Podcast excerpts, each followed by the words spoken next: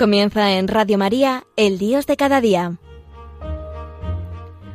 Hoy dirigido desde Tenerife por el Padre Daniel Padilla.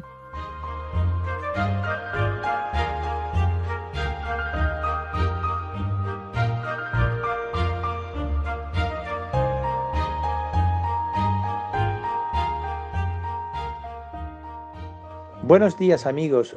Hoy en la radio de la Virgen nuevamente el Dios de cada día y le ponemos hoy un título bien urgente, la llamada de Jesús a cada uno de nosotros. Espero que esta reflexión nos ayude.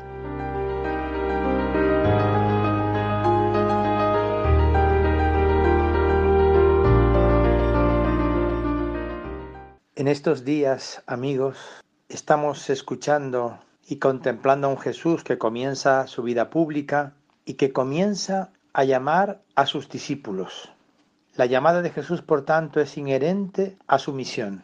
Él quiere contar con un grupo de hombres y de mujeres para la misión que el Padre le ha encomendado, para realizar la ilusión que Dios tiene puesta en su Hijo Jesús para la salvación de toda la humanidad. El que se pone a escuchar se siente llamado en dos sentidos a la vez. En sentido horizontal, porque está insertado en el universo y es reclamado por todos los seres. En sentido vertical, porque Él es único y todo converge hacia Él. Por eso mismo, la respuesta correspondiente a esta llamada habrá de ser una aceptación de todo y una superación de todo a la vez.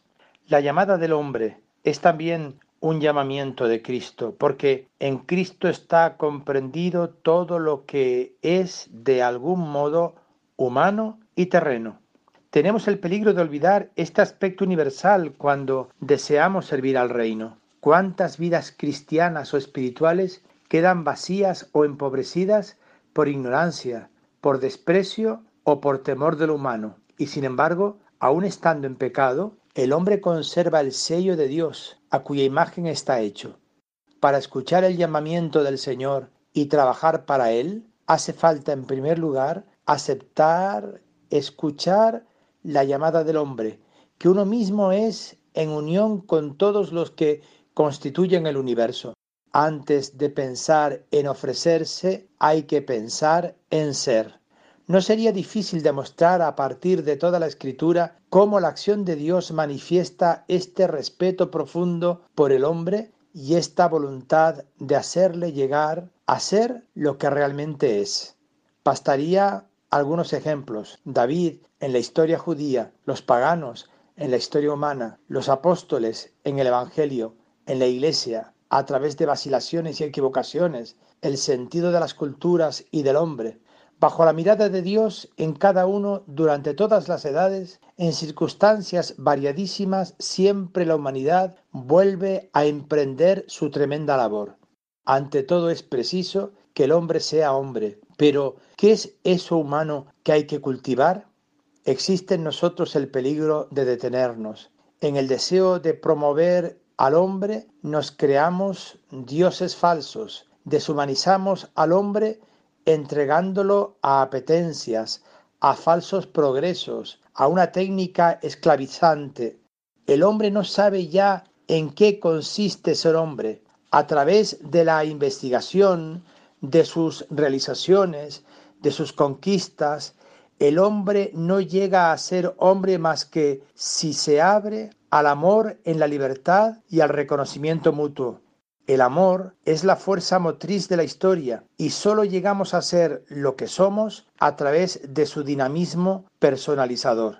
Para seguir viviendo, lo primero que tenemos que hacer es recuperar su sentido. Es esta la primera llamada que tenemos que escuchar.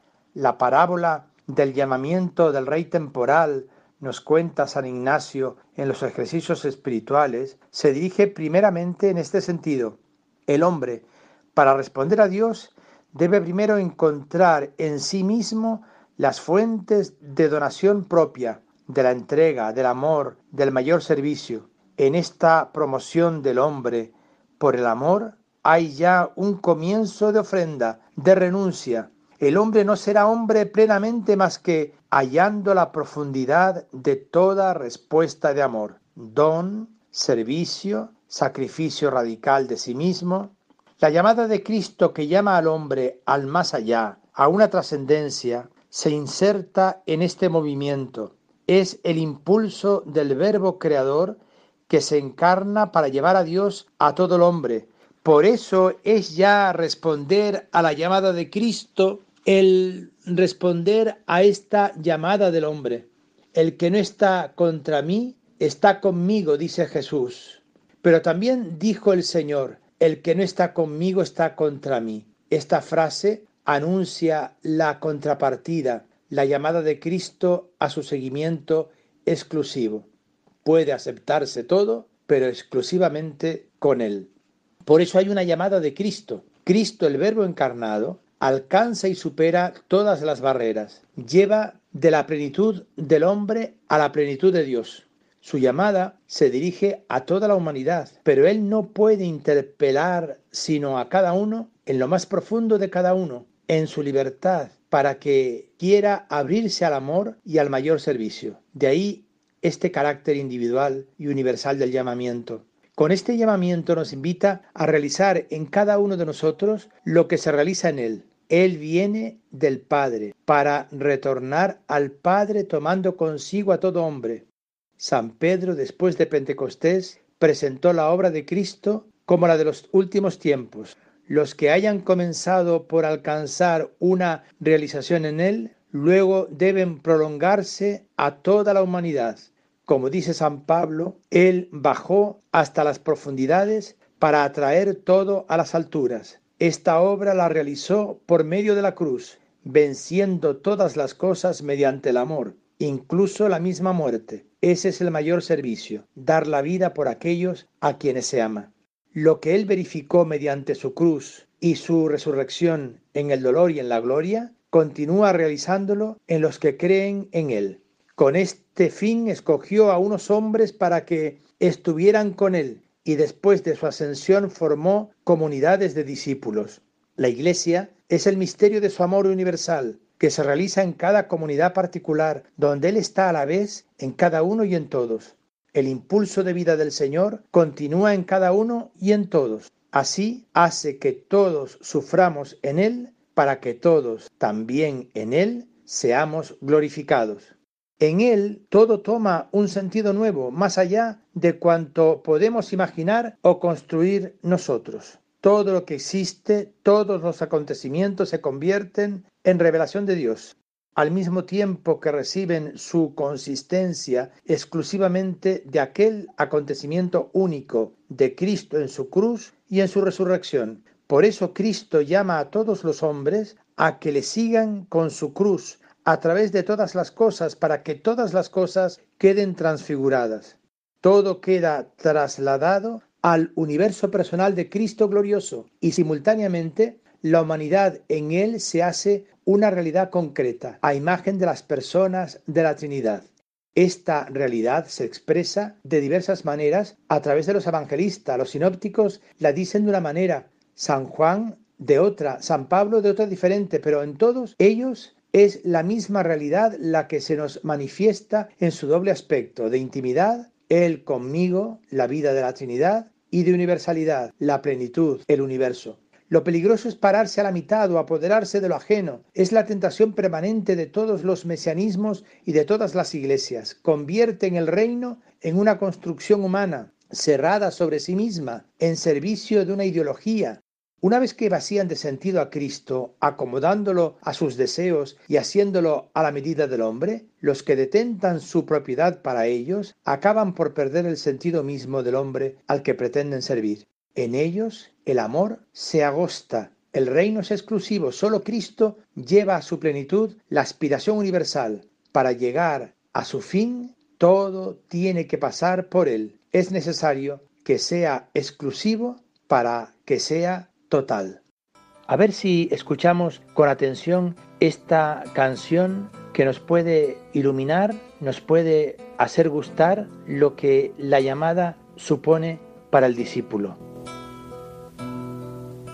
Señor, no soy nada porque me has llamado, has pasado por mi puerta y bien sabes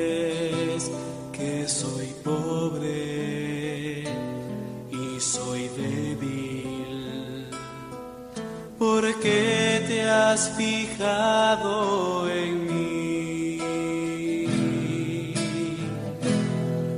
seducido, Señor, con tu mirada. Me has hablado al corazón y me has querido. Es imposible conocerte y no amarte. Es imposible amarte y no seguirte has seducido.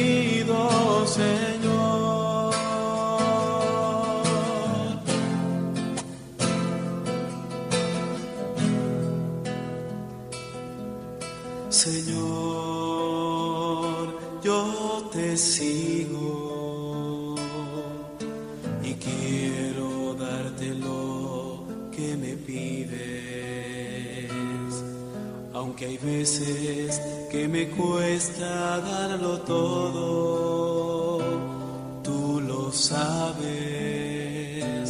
yo soy tuyo. Camina, Señor, junto a mí. Me has seducido, Señor,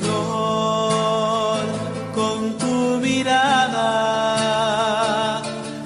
has hablado al corazón y me has querido. Es imposible conocerte y no amarte. Es imposible amarte y no seguirte.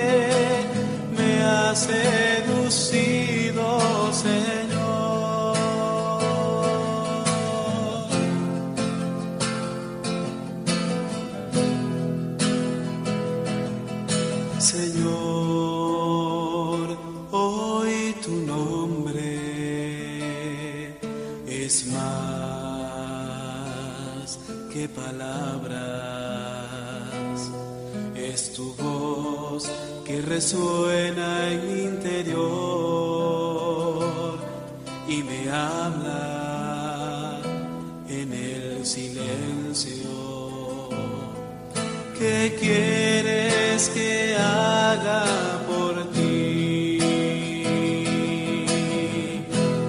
Me ha seducido, Señor,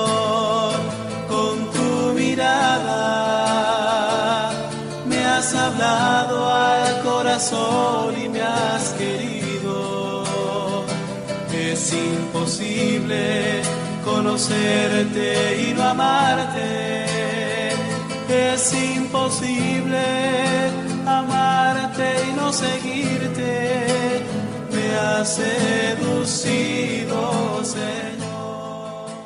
Pero toda llamada tiene consigo una respuesta. En este caso es la respuesta del hombre está compuesta de una doble actitud, aceptación y superación que aparentemente se oponen. Dar sentido a su vida, consagrando sus personas al trabajo, como lo harían los predicadores del Evangelio, que no se contentasen con hablar es, en primer lugar, asunto de juicio y razón.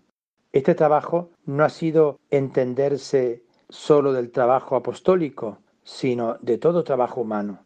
Toda tarea humana tiene un puesto en el reino, porque es expresión de la voluntad del Padre, y no tenemos derecho nosotros a declararla profana o secularizada.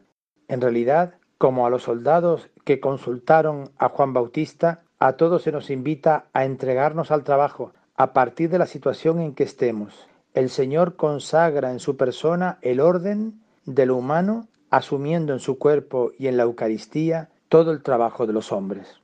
Pero además, según San Ignacio, se nos invita a una superación. Para señalarse en todo servicio del Señor universal, no se trata de elegir tal o cual función particular como si una valiese más que la otra, sino de arraigar en nosotros la manera de realizarlo, sea cual sea la materia de nuestra lección. La manera propia del Señor es la del siervo, que nos ha amado hasta el extremo. Es el camino del amor que es el que Cristo recorrió, el cual nos ha amado y se ha entregado por nosotros. Este camino nos lleva a combatir en nosotros todo lo que hay de búsqueda de nosotros mismos, de amor propio. No se trata de poner trabas a la naturaleza, como si fuese mala, sino de hacer que se desarrolle para poder ofrecerla y superarla. Es el más radical sacrificio del ven y sígueme. Le voy descubriendo cada vez más a medida que voy aceptando el vivir la totalidad de mi ser humano sin retener nada para mí en la exclusividad de la donación de mi ser a la persona de Cristo. Todo lo mejor que hay en el hombre es asumido para ser quemado y transfigurado por medio de la cruz. Tengo que ser bautizado con un bautismo de fuego. Yo he venido a prender un fuego. Cuando meditamos sobre el reino, no prestamos atención a esta conclusión. Y no obstante, no hay otra manera de responder íntegramente al llamamiento.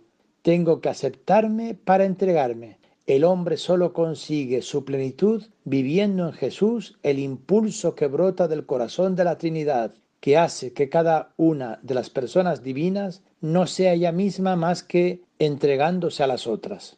Y de aquí surge la oblación de mayor estima. Brota de lo más profundo de mí mismo, allá donde el Padre ve en lo secreto, allá donde me encuentro solo delante de Él, acepto no querer más que a Él, no para hacer esto o aquello, no para lograr que me estimen los que me rodean, sino para vivir solo con Él, aunque en lo más agudo de las contradicciones y los desprecios me encuentre pase lo que pase, quedaré contento. Es a ti a quien quiero. Te acepto para las duras y las maduras. Pero en esa profundidad donde me encuentro a solas con Él, ocurre que me encuentro también con la compañía del universo entero. La ofrenda que yo hago por sí misma hace referencia y llama en su ayuda a María, a los santos y santas, a toda esa nube de testigos que creyeron en la palabra de Dios, que como Abraham partieron sin saber a dónde iban. En mi ofrenda encuentro a todo el reino de Cristo, con sus dos características correlativas, la una de la otra, universal y exclusivo. Perdiéndolo todo por Él, lo recibo todo de Él. El que pierde su vida por mi causa, la encuentra, dice el Señor. Pero Llegado a este punto, yo quisiera invitarles, amigos, a que nos hagamos algunas preguntas con relación a nuestra entrega al Señor, porque la obra del Señor es que el Maestro está donde tú habitas. Y esta pregunta de los discípulos del Bautista cuando se encuentran con Jesús nos narra el primer capítulo del Evangelio de San Juan. Esa es la pregunta clave, ¿dónde habitas? Partiendo de ella puedo ir proponiendo mis preguntas en torno a él y a su obra. La escritura y el Evangelio irán dando sus respuestas. La primera pregunta para seguir al Señor es, Señor, ¿quién eres tú? En el silencio escucharé cómo se van desgranando para mí todos sus nombres, todos los que la escritura y la liturgia le dan. Verbo, luz, vida, imagen del Padre, primogénito de la creación, único, esposo de la humanidad, vencedor. Con todos estos nombres la Iglesia ha multiplicado los himnos en su honor. Lo esencial es comprender que tan vivo está para mí como estuvo para los apóstoles. Cristo ayer, hoy y por los siglos. Una segunda pregunta, Señor, ¿qué quieres que haga? Él me dirá, yo he venido a reparar lo que estaba destrozado, a revelar la imagen del Padre enturbiada en el corazón de la humanidad, a buscar la oveja perdida, a reunir a los hijos de Dios que estaban dispersos. Es lo que comienza en la comunidad de los discípulos. Tercera pregunta, ¿cómo quieres que esto se haga? Él me dirá, yo no he venido a complacerte con un triunfo asegurado, sino relativo. Yo he venido a poner las cosas en la verdad. Yo soy sacerdote único y verdadero, que resume en sí mismo todas las alianzas y que enviado por el Padre a los hombres a través de la muerte, abre el camino del amor y de la vida para traer a todos a Él. En Él la cruz es victoriosa. Y una última pregunta, ¿qué quieres de mí? Más es tentarme a mí que ponerme a prueba tú mismo, el ponerte a pensar si llevarías a cabo tal o cual acción hipotética. Yo lo haré en ti si se presenta la ocasión, pero yo no puedo hacer nada sin ti si tú no abres tu corazón con fe. Ocupa tu puesto en la legión de testigos que han preferido el oprobio de Cristo a las riquezas de Egipto. Haz tu entrega como ellos y en su compañía. Y una última cuestión. En el seguimiento de Jesucristo, Jesús le hace una pregunta a la madre de los Zebedeos. ¿Podréis beber mi cáliz? Esta pregunta que ella se afana en responder, la contestan ellos después con el testimonio de su vida. Es decir, ¿cómo puedo asegurarme de la autenticidad de mi ofrenda? Espontáneamente yo hablo como la madre de los hijos de Zebedeo. Son los hijos los que formulan la petición. La madre y los hijos están en esto de acuerdo, a la derecha y a la izquierda. Esta madre tiene conciencia de la ofrenda que ha hecho de sí misma y de sus hijos. Jesús no la contradice, pero purifica su intención. Pide Jesús que se ofrezcan a beber su cáliz, el cáliz de la voluntad del Padre, que da la salvación a todos sin discriminación, que para realizarla ofrece a su Hijo a la condición de esclavo, de siervo. Es el cáliz de la ofrenda absoluta y desinteresada. Aquí no ocurre entre vosotros como entre los que poseen autoridad. Yo estoy en medio de vosotros como el que sirve. Entre vosotros no tiene sentido hablar de primero y de último. Podemos, responden los apóstoles. ¿Saben lo que dicen? Indudablemente no lo saben. Solo saben que se trata de su cáliz y que han de beberlo con él. Al que quieren es a él, no a una determinada forma de servicio. Es el amor lo que impulsa a dar esa respuesta. Si sentimos miedo a ofrecernos, es porque pensamos más en nosotros que en Él. Pidamos el amor que da paso a la ofrenda. Dice San Ignacio, haré mi oblación con su gracia. Buenos días amigos.